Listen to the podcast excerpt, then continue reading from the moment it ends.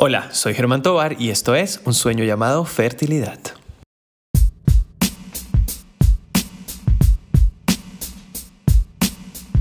Continuamos con la segunda parte de la conversación con la doctora María Alexandra Durán acerca de su proceso físico y emocional en la lucha contra la endometriosis.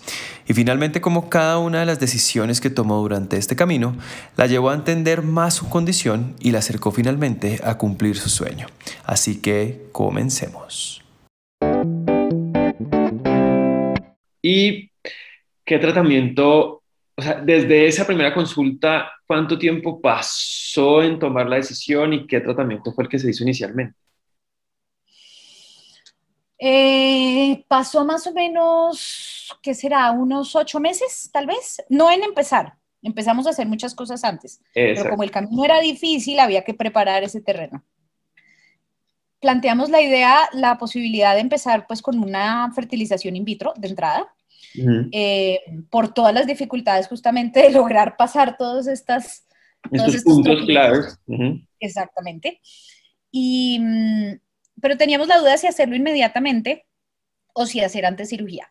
Mi condición anatómica, gracias a la endometriosis y a las adherencias, era muy difícil. Yo tenía todo literalmente patas arriba y lograr conseguir hacer una estimulación ovárica y luego una aspiración iba a ser pues tremendamente difícil. Pero una cosa nos llamó la atención Ajá. No, ahí quería, eh, sabíamos que íbamos, sabía que íbamos a llegar a este punto, porque muchas veces en lo que hablo y en lo que hablamos en medicina reproductiva, si tienes diagnóstico de endometriosis, detente, revisemos primero tu capacidad fértil antes de pronto hacer algún procedimiento, porque muchas veces la cirugía la propia resección de los endometriomas, sobre todo, pues lo que hace es llevarse tejido sano y, una, y limitar y disminuir la reserva de los ovarios. Pero cada, cada paciente es un individuo, es un universo diferente. Eh, con María, el, con Alex, María Navarra, no me acostumbro con Alex, la diferencia es que, o más que la diferencia, lo que he visto desde el principio es que la condición del compromiso anatómico es bestial, o sea, es, es algo que uno dice, compromete acá, compromete acá, compromete acá, compromete acá, adherencia acá, adherencia acá, adherencia acá, y uno dice, Ahí sí nos toca a nosotros desde el punto de vista de fertilidad, es decir, riesgo-beneficio. Yo, ¿qué gano estimulando un ovario donde no va a poder alcanzar ese, ese ovario porque está adherido lejos del punto donde ingreso? Que, que ahí sí ya entra uno como a, afinar cuál sería el paso siguiente lógico en cada paciente. Y en este caso el principio era mejorar un poco esa, esa pelvis eh, que ha sufrido de un, de un proceso inflamatorio, de un, de un fuego, de un incendio mes a mes. Sí, literal. Pues lo planteamos todo, Ger, y empezamos a chulear cosa por cosa para poder ir como descartando y afinando, como tú dices, las opciones. Parte del estudio que se hizo fue, pues, mirar la reserva ovárica, por, por mi edad, sobre todo, y pues porque sabemos que además se compromete con la endometriosis. Y ya estaba regular, ¿sí? Corrígeme tú, lo ideal es tener una una, una AMH por encima de uno, ojalá. Exacto, por encima de uno, bien. Sería fantástico. De entrada la mía estaba en 0.36, ya estábamos suficientemente regular. Aún así, digamos que había tejido con el cual trabajar. Entonces, eh, pues una de las probabilidades era empezar el estímulo, buscar los óvulos para hacer el in vitro, pero teníamos esa limitación anatómica tan importante. A pesar de eso, ustedes que son unos magos, se le iban a medir a hacerla. Eh, pero, pero en una de las ecografías vimos una imagen cerca a la trompa y a uno de los ovarios, que era además el lado que más me dolía siempre, asociado, pues como una imagen que no gustaba mucho, de que podría ser algo ahí como que pudiera tener algo de malignidad, y sumado a ese CA125, ese, ese marcador tumoral que se tomaba, que ya estaba alto, nos dio susto empezar un proceso de estimulación hormonal y luego además ir allá a pinchar el ovario con la posibilidad de que eso pudiera ser algo maligno. Entonces, eh, debido a eso se tomó la decisión de entrar finalmente primero a cirugía, confirmar y descartar esa posibilidad que habría sido, por supuesto, pues muy grave, pero además de dejar todo nuevamente en su lugar para que ponérselas fáciles a ustedes en poder hacer los procedimientos y la aspiración. La desventaja de eso era lo que decías hace un rato, y era que sabíamos que al tratar de quitar los endometriomas y pelar ese endometrio ahí pegadito al borde, pues podíamos tener eh, disminución de la reserva ovárica, cosa que en efecto pasó. Con todo y que hago de paso aquí la cuña, el ginecólogo oncólogo que me operó es no, o sea... una eminencia, eh, tiene una capacidad quirúrgica impresionante y es realmente muy bueno hizo su mejor esfuerzo con absoluta certeza. Luego lo vi en el video en la cirugía. Y a pesar de eso es inevitable pues recortar ahí un pedacito de ese tejido bueno. Entonces esa capacidad ovárica que ya estaba muy regular en 0.36 bajó todavía más y nos quedamos en 0.13. Y ahí ya la cosa se puso más peluda. Em, pero a pesar de eso, yo creo que, mire, el camino de la endometriosis yo creo que a muchas mujeres nos ha hecho pasar por cosas tan difíciles y, por meses tras mes tras mes tan difícil y con una historia familiar de, ayudarle al otro y de enseñarle que esto duele de verdad tan difícil y, y, de decirle al jefe que de verdad esto duele, que por favor me entienda que es que hoy no, hoy estoy que me muero del dolor. O sea, creo que ese camino que nos ha obligado a pasar la vida también nos ha hecho un poquito más fuertes y uno el siguiente mes vuelve y se sacuda y está listo para enfrentar el siguiente problema y eso nos hace a muchas de las mujeres que tenemos endometriosis como también fuertes de, de, cerebro y de corazón y de espíritu. Y ante estos tropiezos y estos hallazgos de ya sabemos que esto está mal, no te preocupes, otra mala noticia va a venir fijo, no, no te asustes, que luego viene otra. Uno empieza a terminar como riéndose un poco de la situación y decir, ¿cómo le parece? Tengo 0,3, jajaja, qué risa. Uy, no, yo tengo 0,1. Y, y sacudirse el raspón de, de, cada uno de esos patazos para, para luego seguir adelante. Entonces, bueno, pues ese fue un poco el camino. Terminamos yendo a cirugía. Después de la cirugía, la situación de dolor mejoró por un tiempo. Sí. No por mucho.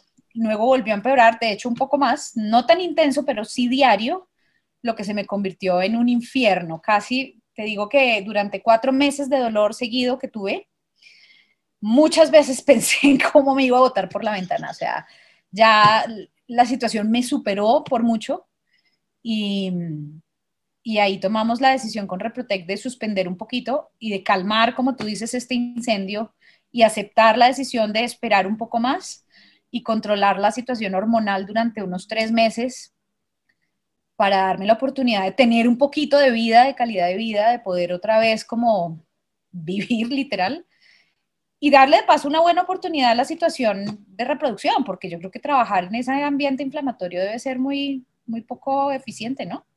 Sí, y sobre todo, eh, como ya lo has mencionado previamente, cuando se cursa con adenomiosis, que es presencia de este tejido endometrial dentro del útero, que igualmente se comporta como un cuerpo extraño, crece, distorsiona la cavidad, pues uno lo que busca con, el manejo hormonal es secar todos esos focos y estar en el mejor momento uterino y pélvico para realizar X o Y tratamientos. Y sobre todo es, eh, y como lo vi ese día, porque contigo me encontré como mitad de camino, era, pues es que me sigue doliendo, o sea, tengo dolor, tengo dolor, tengo dolor, y dije, bueno, la parte hormonal calmó el dolor y te dio como un respiro, porque es que eso día a día un dolor, yo creo que es que es levantarte en la mañana y decir, ah, todavía. Día de la noche, todavía. Eso, así sea uno muy sano mentalmente, lo que tú dices, termina pensando en cómo lanzarse por la ventana porque... No hay forma. No, hay forma. Entonces, la ese, ese descansar hormonal es como decir, bueno, lo que tú dices, ya tristemente, pero es como sacúdase, bueno, y ahora ya con la mente un poco fría, no solo los pocos de endometriosis calmados, sino la mente fría, ya decir, bueno, echemos para adelante. Fue como un respiro. Yo lo vi contigo como un respiro. Literal. Yo, como les digo, tuve cuatro meses de dolor. Esto fue de un agosto a un diciembre. Y yo tenía muchas cosas importantes de mi vida en curso por esa época. Tenía un par de viajes programados, tenía que ir a hacer un viaje entre de, trabajo y, y, bueno, y otras actividades a China, me iba a ir tres semanas en un ambiente frío, viajaba en invierno, yo estaba paniqueada de pensar con este frío, caminando, con este dolor que me da día y noche, literal el día entero, cómo iba a solucionarlo. Tenía un viaje pendiente a Estados Unidos justamente a hacer mi proceso de certificación en todo el proceso de asesoría de sueño. Cosa que no podía dejar de hacer, que me implicaba estar con toda la atención puesta, tenía que estudiar en otro idioma, tenía que atender, tomar apuntes, estar pendiente, descansar, tenía que hacer muchas cosas, o sea, mi, mi cuerpo y mi mente me iban a exigir un montón y mi cuerpo no me lo permitía. O sea, la sensación de dolor era tan intensa que decía, no sé cómo voy a sacar estos dos proyectos importantes adelante. Eh, y no te digo, o sea, yo tenía pánico de pensar que me revisaran la maleta y me dijeran, esta loca que está traficando. Yo llevaba dos cajas de Voltaren inyectados, 25 medicamentos para el dolor distintos, era un arsenal de analgésicos, la cosa más salvaje del planeta. Y, y pues, ah, pues tuve que usarlos, claro, los tuve que usar, pero afortunadamente fue menos grave de lo que pensé. Para la época en la que ya viajé a China, ya llevaba un par de, de estas eh, dosis de medicamento inyectado para hacer el bloqueo pues hormonal de los estrógenos. Y en esa mitad más o menos del viaje a China la situación hizo clic y cambió. Y pasé ese, de estar muy mal todos los días a ser una mujer feliz. Me pude disfrutar la mitad del resto del paseo. Y, y pasé de tener mucho dolor ahora a tener mucho calor con, la, con la bloqueada de las hormonas. Pero prefiero calor que dolor toda la vida. Em, coincidió con que llegó el periodo de Navidad, diciembre, con su alegría, tu taina. Ustedes salían también a, a vacaciones, un poco de, de, de laboratorio y todo. Entonces me iba a dar como el tiempo de justamente descansar, descansar de este infierno que estaba viviendo. Casi dos años, casi año y medio desde, desde la primera visita, casi dos años. No, no tanto, fueron como tres antes de visitar, o sea, tres de sufrimiento sola. Y ahí había pasado un año ya más o menos con Reprotec. Oh, exacto. Ya llevamos cuatro años de, de drama, uno en Reprotec, digamos, uno entre una cosa y la otra. Y el plan era pues iniciando el año en ese enero volver a, retomar otra vez como todo el plan de fertilidad. Y finalmente, ¿qué, ¿cuál fue ese retomar? ¿Qué, qué se decidió? ¿O cómo, cómo fue ese, ese ya, ya estoy en este punto en el cual es lo mejor en que puedo estar? O sea, yo es, en el escenario de mi endometriosis ese es el mejor punto en que puedo estar. Ahora sí, ¿fue el camino a tomar o qué fue lo que se realizó? Gera, ahí me pasó otra cosa muy curiosa. Y es que yo, muy pragmática, después de recibir esa noticia de 0.13 de, de, reserva ovárica y saber que, eso sí era muy poco... Alentador. poco tejido, poco alentador y había poco con qué trabajar, me empecé a hacer a la idea de la bodonación. Eh, pues hacerme yo la idea. No lo discutimos mucho, no lo hablamos mucho con mi esposo, queríamos esperar a, la cita, a ver qué nos decían. Eh, y en la cita nos dieron las dos opciones. Nos dijeron algo así como, bueno, tenemos un camino en helicóptero facilito a través de la bodonación. O tenemos un camino por carretera destapada, bien difícil, largo, con 17 peajes, eh, bueno, un camino bien difícil tratando eventualmente de hacer un banqueo, o sea, hacer varios estímulos hasta conseguir una cantidad óptima de buenos óvulos que luego se fertilicen, que luego se conviertan en embriones, embriones buenos que luego avancen. Era, el plan era algo así como tendríamos que hacer entre tres, cuatro, cinco eventualmente estímulos hormonales para lograr conseguir al final quedarnos con unos cuatro o cinco embriones. Eh, y yo como venía haciéndome la idea de la posibilidad de la donación, yo ya estaba como, no, pues helicóptero, rápido, no, de una, o sea, ya, estoy, ya esperé mucho. Y mi esposo me miró y me dijo, perdón, no, no, no. esto no lo hemos discutido, no lo hemos conversado. ¿Cómo así? Me dijo, no, no, yo sí quisiera intentarlo. Eh, a mí sí me gustaría que genéticamente esto tuviera lo tuyo y lo mío. Y yo quedé plop, porque honestamente yo pensé que él me iba a decir lo que tú digas y no. Eh, bueno, nada, finalmente él como que me sugirió como, por lo menos intentémoslo, ¿no? Como chuliemos y no nos quedemos con ese sin sabor de qué tal que hubiéramos podido. Y eso hicimos, eso hicimos y ahí llegó Germán al rescate a darme uno de los mejores consejos que me han dado Em, pues porque cuando tú lo ves desde el otro lado de la, del escritorio, ves cosas que uno no. Y, y, lo que intentamos plantear fue, ensayémoslo, miremos cómo respondes, por lo menos empecemos el primer estímulo y con base en esa respuesta tomamos la decisión de si nos vamos con las siguientes o no. Y yo ahí dije, ok, es un camino intermedio, ¿no? Como que no estoy metiendo de una vez en todo el drama entero de los cinco estímulos, imaginándome el peor escenario, sino que podemos tomar decisiones por el camino. Y eso pues me tranquilizó y ahí le dije, está bien, está bien, busquemos la opción de hacerlo propio. Y, y como la vida sabia, nunca nos dejó intentarlo realmente, porque porque después de, de, la cirugía, y me devuelvo un poquito en, tiempo, después de esa cirugía y con ese reporte tan regular, pues el periodo no ayuda, entonces uno se adelanta, el otro se atrasa, luego aparece un, un, quiste, el quiste avanza, luego el quiste no se va, luego, y cada mes pasó algo hasta que finalmente fue cuando reapareció este dolor diario y, y nunca pudimos intentarlo realmente, nunca pudimos como hacer el estímulo, ni el primero, y yo después de darme ese tiempo, de darme la oportunidad de pensarlo, de, de, esperar pacientemente que cada vez mes pasara algo, ahí fue cuando reaparecen los cuatro meses de dolor y yo dije, ya, puse acá mi cuota para volverme un santo y que me canonicen. Ya de verdad puse lo que me quedaba de, de, de cordura y de, y de cuerpo sano para metérselo a esto creo que esto me exigiría una cantidad brutal de ánimo, de energía, de, dolor, de paciencia, de esfuerzo físico, de esfuerzo emocional y también de esfuerzo económico. Y pude tener la absoluta tranquilidad en ese momento de decir, siento que puedo chulearlo. O sea, de verdad dije que sí, lo intentaba. De verdad me di la oportunidad. La vida no lo permitió.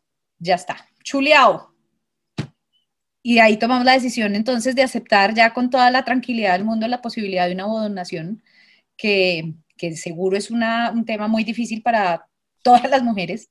Sentir que, que, la genética de uno no va a estar ahí como tan presente eh, cuesta, pero no es lo más importante. Claro, y como lo comentamos y lo hablábamos antes, como en este previo al, al podcast, el, el, todo el proceso de donación nos da para, para otra, otra, otra invitación a, a, un sueño llamado fertilidad, porque si hay muchas aristas y hay muchos pensamientos, sobre todo que es importante lo mismo que estamos haciendo el día de hoy, verlo desde el punto de la paciente y no desde el especialista o el hombre que trata un poco de, de aconsejar o hablar desde su perspectiva. Pero al final eh, se tuvo una muy, muy, muy bonita un, estado muy bonito en el cual estás ahorita. Sí, Ger, eh, fue difícil llegar allá.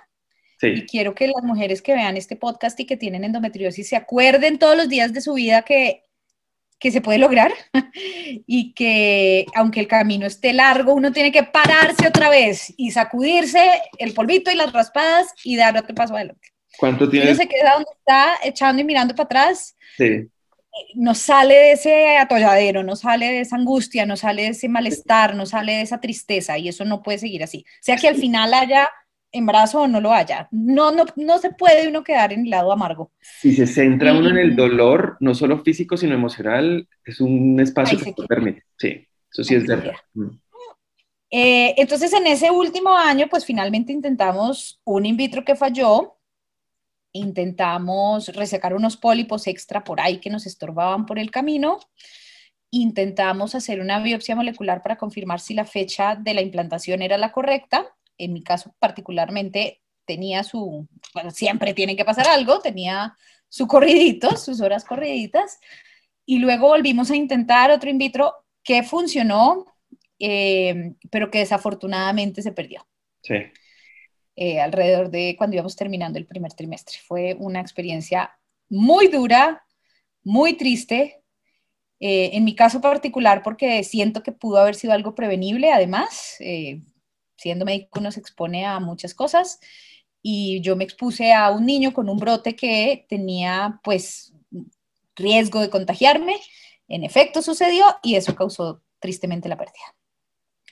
aún así hace parte de vivir, hace parte de trabajar, hace parte de los riesgos de la vida. Y con tristeza y dolor nuevamente me paré, me sacudí, me limpié las lágrimas y los raspones y decidí volver a dar pasos adelante. Y finalmente llegó el COVID. Llegó el COVID. Que ha sido una historia. tocó parar otra vez, tocó esperar, mirar qué pasaba, si era seguro, si no, qué iba a pasar con las embarazadas, si, si era, si atentaba contra el embarazo, contra el feto, contra... Entonces tocó esperar. Y en la espera, obviamente volvió a aparecer la endometriosis. Volvió a aparecer, volvió a empeorar, volvió a aumentar, volvió a doler tres meses otra vez. Y yo dije, esto no me pasa dos veces, esta vez corro más rápido. Corrí un poquito más rápido, volvimos a cirugía, volvieron a operarme esta cirugía un poco más grande que la anterior, pero era un paso más necesario para lo que venía adelante y yo lo tenía clarísimo. O sea, el dolor de hoy no importa, lo importante es qué va a pasar mañana. Y después de esa cirugía, en la que volvimos a corregir todo y a volver a poner todo en su lugar, un mes y medio después volvimos a intentar un siguiente in vitro. In vitro que finalmente ha dado el resultado que queremos. Eh, después de hacer una transferencia de dos embrioncitos, uno se quedó conmigo y hoy pues estoy felizmente embarazada con 27, casi 28 semanas de embarazo, em, de un bebé que va a ser un milagro, pero gigante, un milagro para mi vida, un milagro para mi familia, pero además un milagro para la ciencia y para la vida de la, de la endometriosis y de las mujeres que tenemos endometriosis. Yo creo que yo creo que todas las mujeres que sufren de temas de fertilidad siempre tienen esa, angustia, esa incertidumbre de, no se sabe, de no se va a poder, de quién sabe si lo logre, de voy a tener otro negativo, de otra vez la prueba no va a salir, de otra vez lo voy a perder, de otra vez el in vitro no va a pegar. Es, uno tiene un no aquí gigante en la cabeza y, y yo creo que pues Germán se sabe esta historia de memoria de lo muy difícil acá se las conté mega resumidas, mi, historia y mi parte médica y de endometriosis ha sido tremenda. Y, ver que esto se logra en esta situación, pues a mí me hace querer mostrárselo a todas las mujeres que sufrimos de esto y mostrarles que, que se puede, que eventualmente se puede, que hay que seguir intentándolo y que hay que seguir buscando el camino correcto. Pero hombre, si yo pude, yo creo que la mayoría puede. Sí, es uno de los casos, yo creo que sin duda el caso más severo que yo he visto de endometriosis por su compromiso a nivel general en la pelvis y sintomático, o sea, todo lo que has, o sea, lo que has, lo que has hablado y lo que has resumido con ese, con ese dejo de, de tranquilidad, digo, pucha, muy valiente, porque realmente verlo si yo digo, a veces a uno le duele solo viendo imágenes de cómo está comprometida una pelvis, dice, no puedo saber qué de verdad está sintiendo Alexandra en este momento. O sea, cómo está ese dolor, cómo está esta condición, súmele todo este proceso, pero yo creo que el embarazo y el final y el proceso en el que estás eh, no, no quita, no, no, no, no borra quien, que ese, eso, eso anterior que has pasado, pero realmente eh, eres la mujer, es por, es la mujer que eres en este momento es por todo eso que has vivido y realmente verte plena, como nos veíamos hace una semana, verte ya con esa panza, digo, ay, ganas de, no, ya, ya, ya, ya. Entonces, nada, muy feliz, muy feliz de que, de que hayas aceptado la invitación.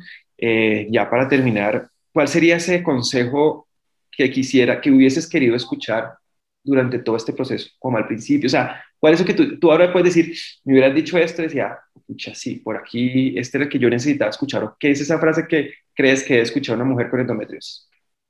Eh, yo creo que lo primero que uno tiene que pensar, hay, debe haber cualquier cantidad de mujeres sin diagnóstico todavía de endometriosis, que siguen pensando que sufrir ese dolor es normal, porque es que soy mujer y me toca ahí como bancarme este dolor.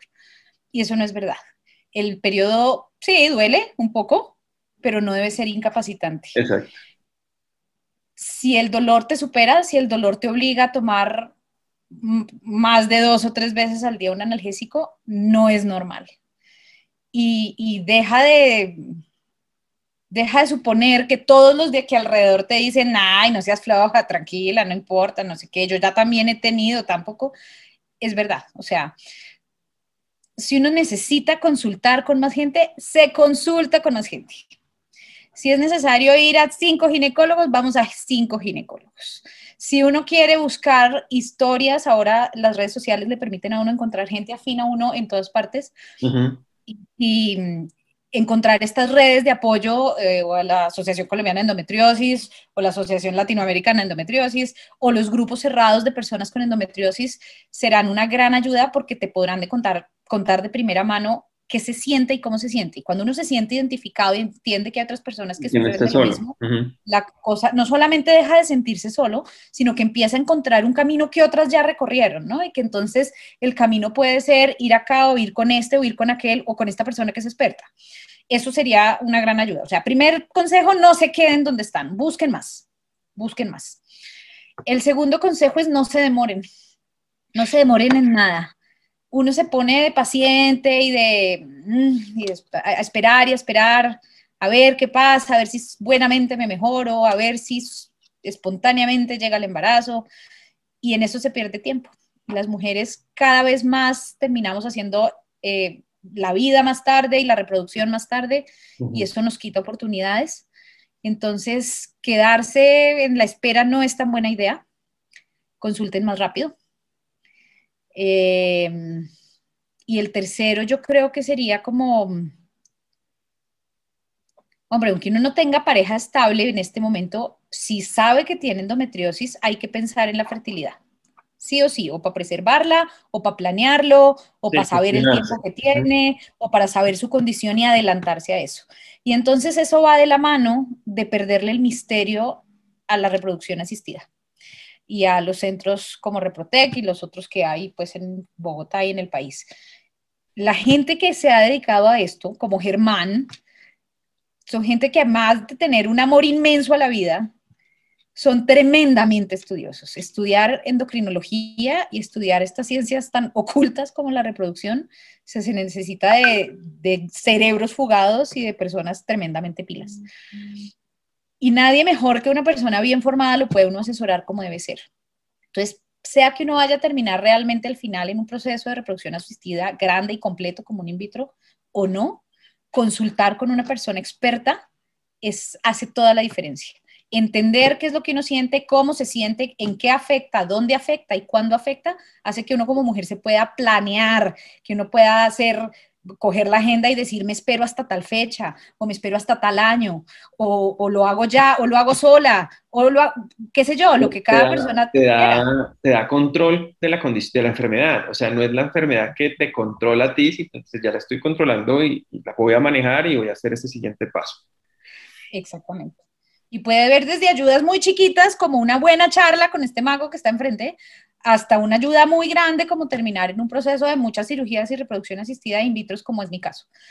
Eh, pero lo que no debe pasar bajo ninguna circunstancia es quedarse sin hacer nada. Eso sí, nunca.